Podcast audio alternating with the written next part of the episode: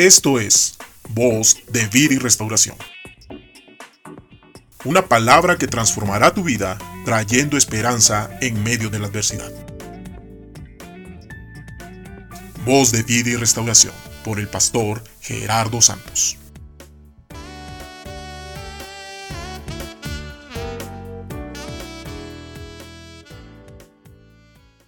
Dios te bendiga. Muy buenos días. En Primera de Juan, capítulo 3, versículo 2, encontramos estas palabras que el apóstol Juan nos dejó, y quiero invitarte a meditar en ellas durante este día.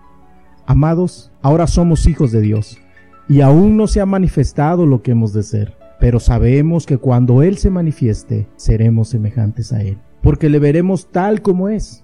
Y todo aquel que tiene esta esperanza en Él, se purifica a sí mismo, así como Él es puro. Los hijos de Dios los creyentes en Jesús. Tenemos una esperanza la cual está cimentada y basada en nuestra fe en Cristo. Y esa esperanza es para cada uno de nosotros, esa esperanza es para ti.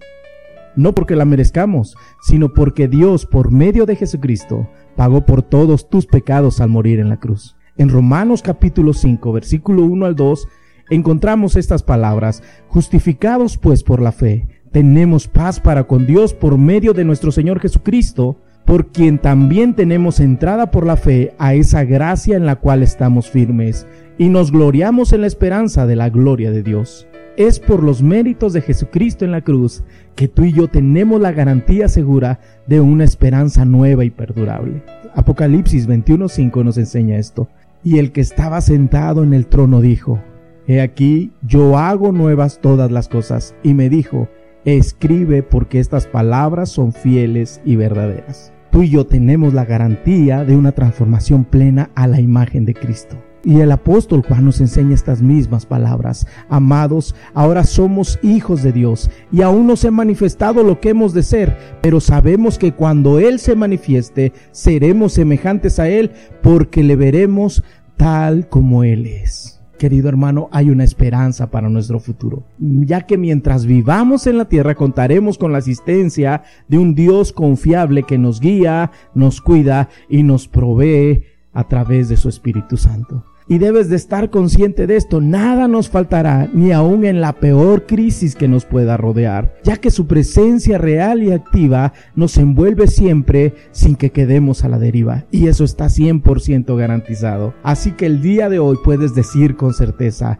Jehová es mi pastor, nada me faltará. Aunque ande en valle de sombra de muerte, no temeré mal alguno, porque tú estarás conmigo. Ciertamente el bien y la misericordia me seguirán todos los días de mi vida, y en la casa de Jehová moraré por largos días. Tú y yo tenemos una gran esperanza.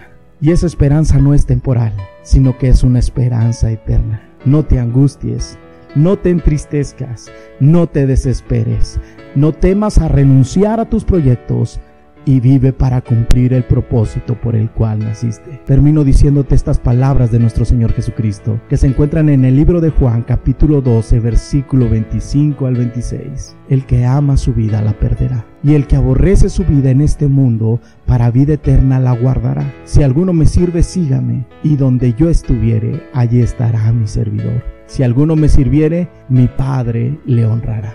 Recuerda, tú y yo tenemos una esperanza en Cristo, una esperanza para los años que vienen, una esperanza que es para siempre.